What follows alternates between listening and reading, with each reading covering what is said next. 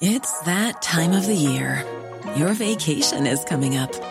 You can already hear the beach waves, feel the warm breeze, relax, and think about work. You really, really want it all to work out while you're away. Monday.com gives you and the team that peace of mind. When all work is on one platform and everyone's in sync, things just flow wherever you are. Tap the banner to go to Monday.com.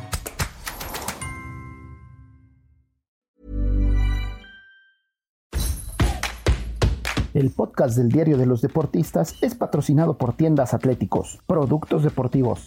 Síguenos en la página atléticos.com o en Facebook como Atléticos MX. Atléticos, lo mejor para el deporte.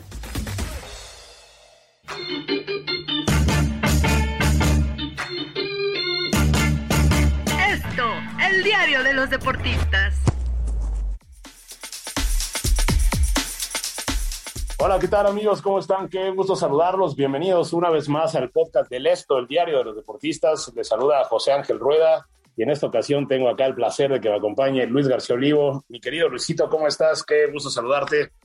Hola, ¿qué tal? Ángel, amigos de esto, pues sí, contento nuevamente ya de estar presente en otra edición más de este interesante podcast con un tema muy importante, un tema del que estaremos hablando de aquí hasta que se corone el equipo triunfante en este clausura 2022 y creo que será un buen preámbulo para todo lo que se nos viene.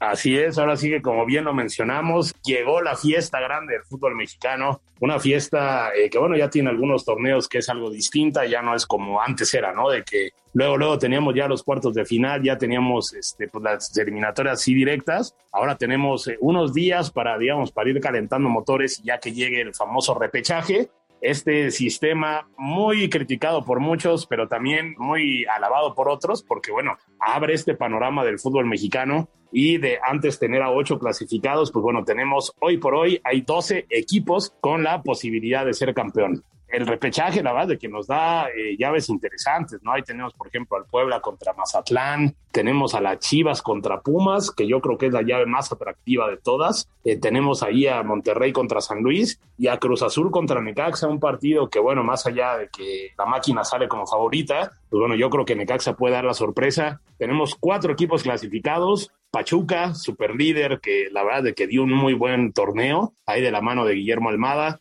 Tenemos a los Tigres de Miguel Herrera, al Atlas, al campeón vigente de Diego Coca y al América, ¿no? Que hace algunos meses no damos un peso por ellos y hoy están clasificados como el cuarto mejor equipo del torneo. Entonces, mi querido Luis, a ver, primero que nada quisiera que me platiques, ¿a ti te gusta este sistema? ¿Te gusta el hecho del repechaje? O es lo que tantas veces hemos dicho, pues bueno, propicia la mediocridad, ¿no? Es decir, un equipo que terminó en el lugar número 12, pues de repente se mete, ¿no? Y tiene la posibilidad de pelear por un título, ¿no? Que imagínate que se enracha por ahí el Mazatlán y pum, de repente es campeón, imagínate, sería una cuestión eh, complicada, ¿no? De, entonces, ¿de qué sirve un torneo regular? Platícame cuáles son tus impresiones sobre eso.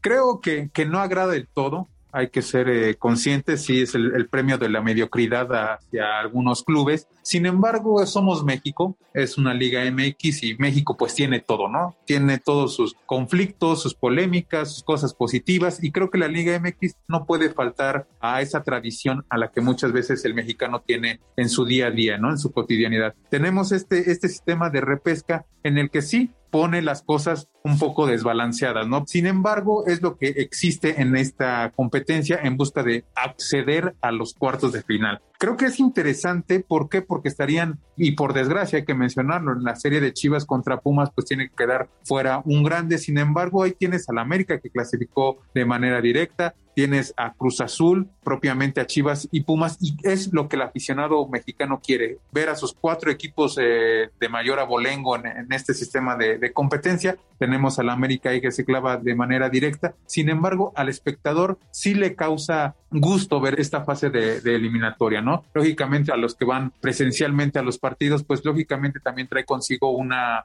una dosis de gusto pero ya siendo más fríos, más con los pies en la tierra, sí creo que no, no, no, no está muy padre esta situación de ver la repesca teniendo en cuenta que pues no es lo mismo que el equipo que le macheteó desde las primeras fechas, que no claudicó, que siempre estuvo ahí en la pelea en los cuatro sembrados de la tabla general y que tenga la misma oportunidad que en este caso es Mazatlán, eh, el que queda en, el lugar número 12, pues sí, sí, es un sistema injusto, ¿no? Yo creo que esto si lo ves en la Premier League, pues es casi, casi de risa, ¿no? Una risotada porque no, no, no puede ser esto, ¿no? Solamente pues en el fútbol de tercer mundo, o en este caso como el fútbol mexicano, que muchas veces es muy criticable y los dueños del fútbol pues alaban mucho eh, las cuestiones económicas y las cuestiones de patrocinios. En el aspecto deportivo, pues sí, están quedando a deber y todo esto después se traduce en falta de minutos para algunos jugadores, confianza, rotación de técnicos,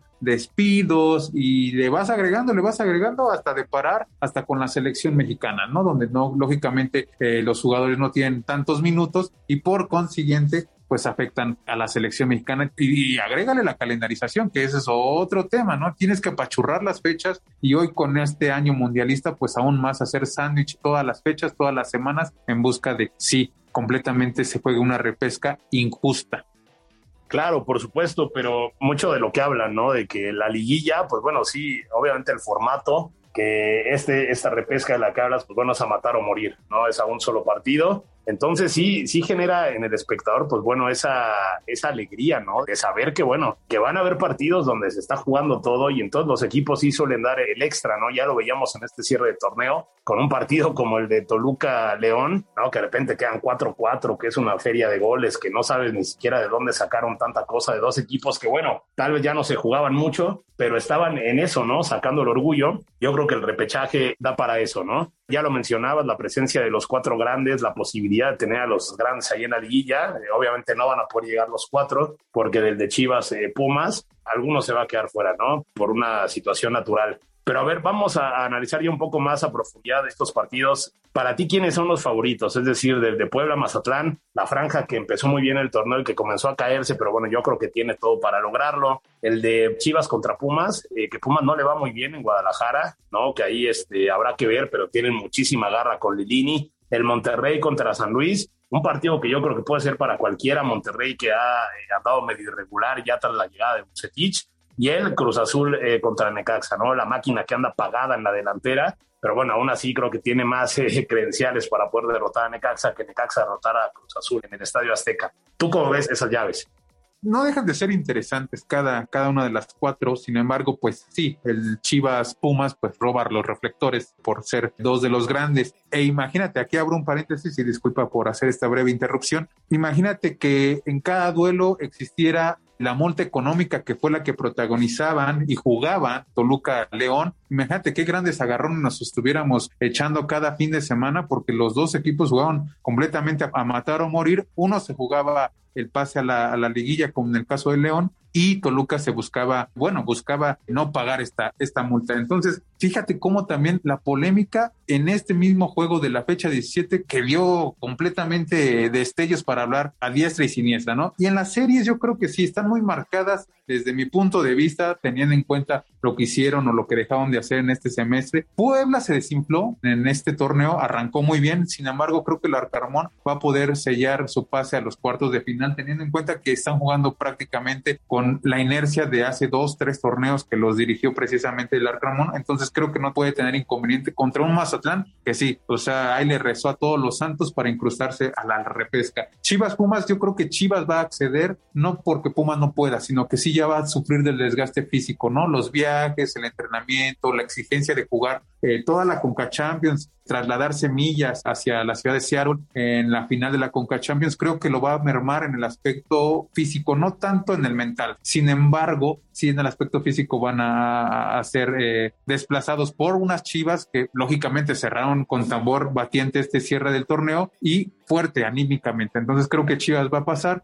Monterrey San Luis, yo creo que Monterrey eh, va a acceder y esto por plantel, por jugadores, por técnico, por jugar en casa. Son muchos valores en los que Monterrey puede acceder a, la siguiente fase, teniendo en cuenta que también, aunque no es un clásico propiamente, Monterrey San Luis combinan mucho eh, su cercanía en cuanto a los estados. Entonces, por ahí puede haber mucha afición de San Luis en el BBVA. Y Cruz Azul Necaxa, un juego de los 90, ¿no? Tú, tú mejor me puedes decir, porque precisamente en los 90 vieron la consagración de este Necaxa, Cruz Azul obtuvo el título en 1997, eran grandes encuentros en el Estadio Azteca y creo que, Cruz Azul va a acceder. No sé, esa impresión me da, ¿por qué? Porque tiene que sacarse esa espinita, no están jugando bien, no cerraron de la mejor manera, no están teniendo gol sus delanteros, pero creo que se van a reencontrar con el éxito habrá que ver. Yo coincido contigo en todos los pronósticos, menos en el último. Eh, yo creo que Necaxa tiene con qué dar la sorpresa y te digo, Cruz Azul, lo que tú dices, no, no anda del todo bien, ¿no? El equipo no tiene gol, eh, el equipo le está costando generar oportunidad. Ya lo vimos contra América, inclusive, ¿no? Que de alguna manera se jugaba muchísimo se jugaba ese pase directo y pues bueno, Cruz Azul eh, fue totalmente inoperante. Creo que las bajas le han pesado mucho, la baja de Charlie, ¿no? Que está haciendo ahí su hombre gol, más allá de que la posición es retrasada en el medio campo. Bueno, la Cruz Azul están afectando esas lesiones y pues bueno, habrá que ver. Lo cierto es de que bueno, una liguilla con Cruz Azul, pues bueno, vestiría bastante. Y ya si nos vamos ya a los clasificados, que me parece que es de donde en teoría debería salir el campeón, yo creo que sí por juego, yo creo que por regularidad, por contundencia, pues bueno, ahí está Pachuca que tuvo un gran torneo ahí de la mano de Guillermo Almada,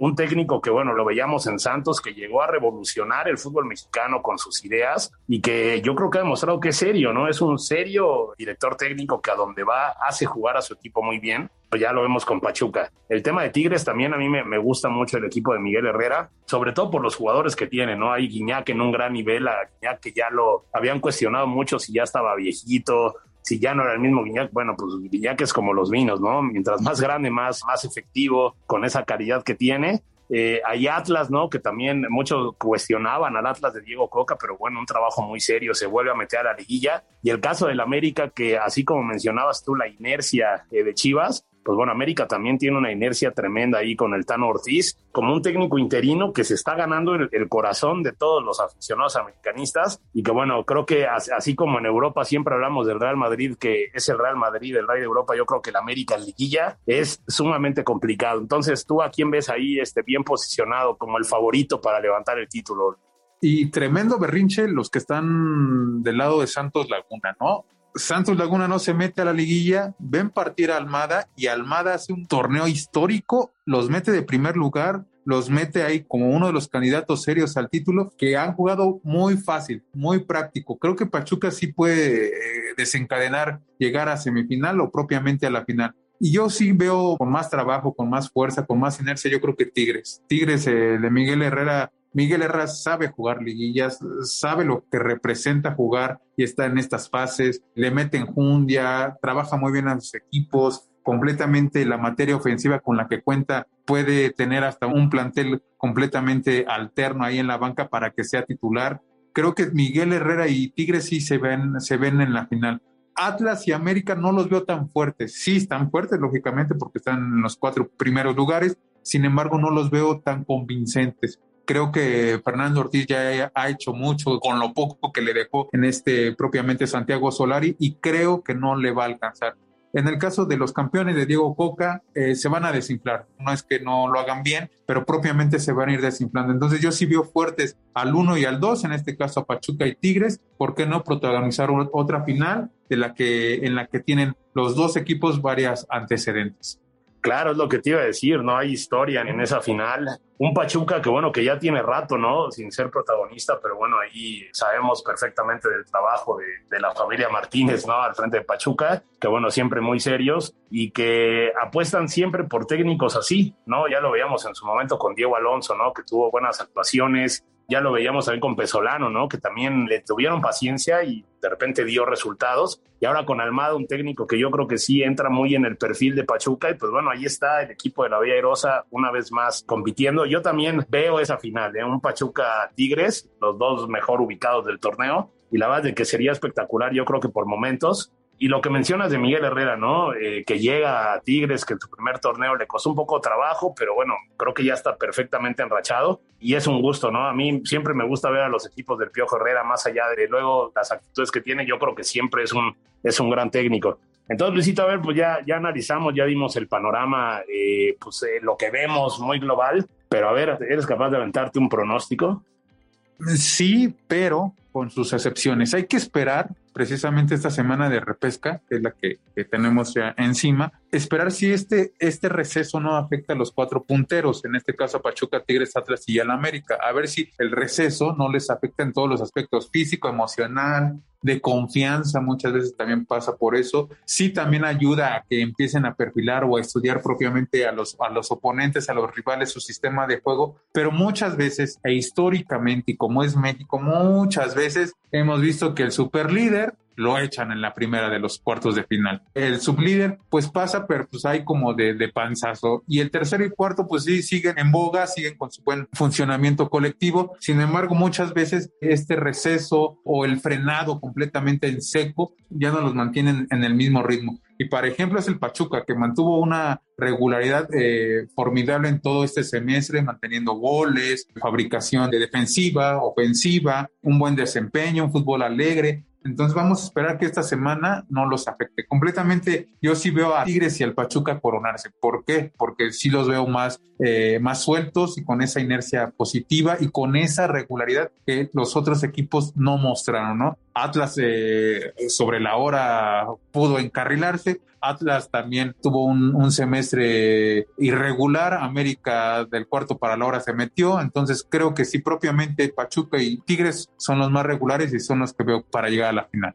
Sí, claro, y como dices, ¿no? Que hay que esperar lo que ocurra en el repechaje. Imagínate, podríamos ya tener, este, en caso de que Chivas pase, pues ahí podríamos tener un clásico, ¿no? Ya sea el clásico tapatío, el clásico contra América, también podría llegar a darse. Y pues bueno, el tema de los Pumas, ¿no? Que como tú bien dices, están ya muy, muy, muy exigidos en cuanto a lo físico, tienen la final de Conca Champions, pero ojo con Pumas, ¿eh? que imagínate que se enrachen, que el golpe anímico de un posible campeonato les dé para adelante y ellos saben que su compromiso internacional termina esta semana y luego ya podrían echarle todas las canicas a la liguilla, ¿no? Y Pumas tiene tradición de que cuando viene de atrás se ha logrado meter hasta el campeonato. Yo estoy seguro que, bueno, por ahí tanto Pachuca como Tigres, como los equipos, no, en definitiva no quisieran enfrentarse con los Pumas. ¿no? Por lo que representa, es un equipo con mucha garra y que cuando parece que peor están es cuando suelta el zarpazo ahí con el comandante Dineno. Entonces, habrá que ver.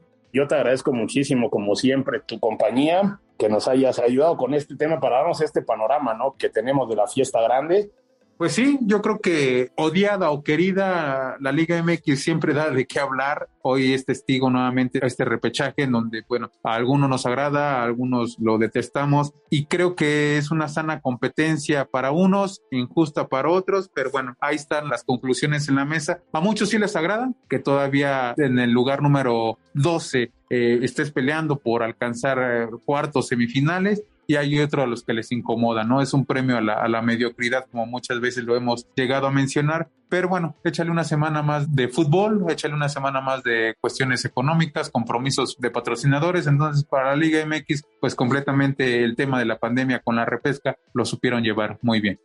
Así es, Luisito. Eso sí, tendremos ya una semanita más de fútbol. Y bueno, ya luego ya se vendrá el descanso, ya luego ya se vendrá el próximo torneo y luego el Mundial en este año que no descansa. Eh, nosotros les agradecemos mucho, los invitamos a seguirnos y escucharnos en las diversas plataformas como Spotify, Deezer, Google Podcast, Apple Podcast, Acast y Amazon Music. Además, escríbanos a podcast.com.mx. Eh, le agradecemos a Natalia Castañeda y a Janani Araujo en la producción y a todos ustedes por escucharnos. Ya saben, no se pierdan los podcasts de la Organización Editorial Mexicana, donde, bueno, podrán estar enterados de todos los temas que suceden en México y en el mundo. Yo soy José Ángel Rueda y nos escuchamos la próxima, ya con la fiesta grande definida. Que estén muy bien. Muchas gracias.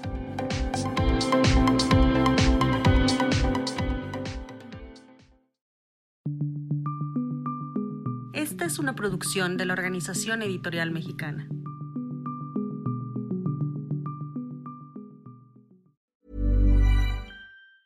If you thought the only way to get a more defined jawline with natural looking results was through surgery, think again. Juvederm Volux XC is a non surgical injectable gel filler that improves moderate to severe loss of jawline definition and can help you achieve natural looking results with little downtime. Even better, this improved definition lasts up to one year with optimal treatment. No maintenance required. Improve jawline definition for a smooth, sculpted look with Juvederm Volux XC. For important safety information and to find a licensed specialist, visit juvederm.com. That's J U V E D E R M.com. Not for people with severe allergic reactions, allergies to lidocaine, or the proteins used in Juvederm. Common side effects include injection site redness, swelling, pain, tenderness, firmness, lumps, bumps, bruising, discoloration, or itching. There's a risk of unintentional injection into a blood vessel, which can cause vision abnormalities, blindness, stroke, temporary scabs, or scarring. Talk to a licensed specialist to find out if it's right for you.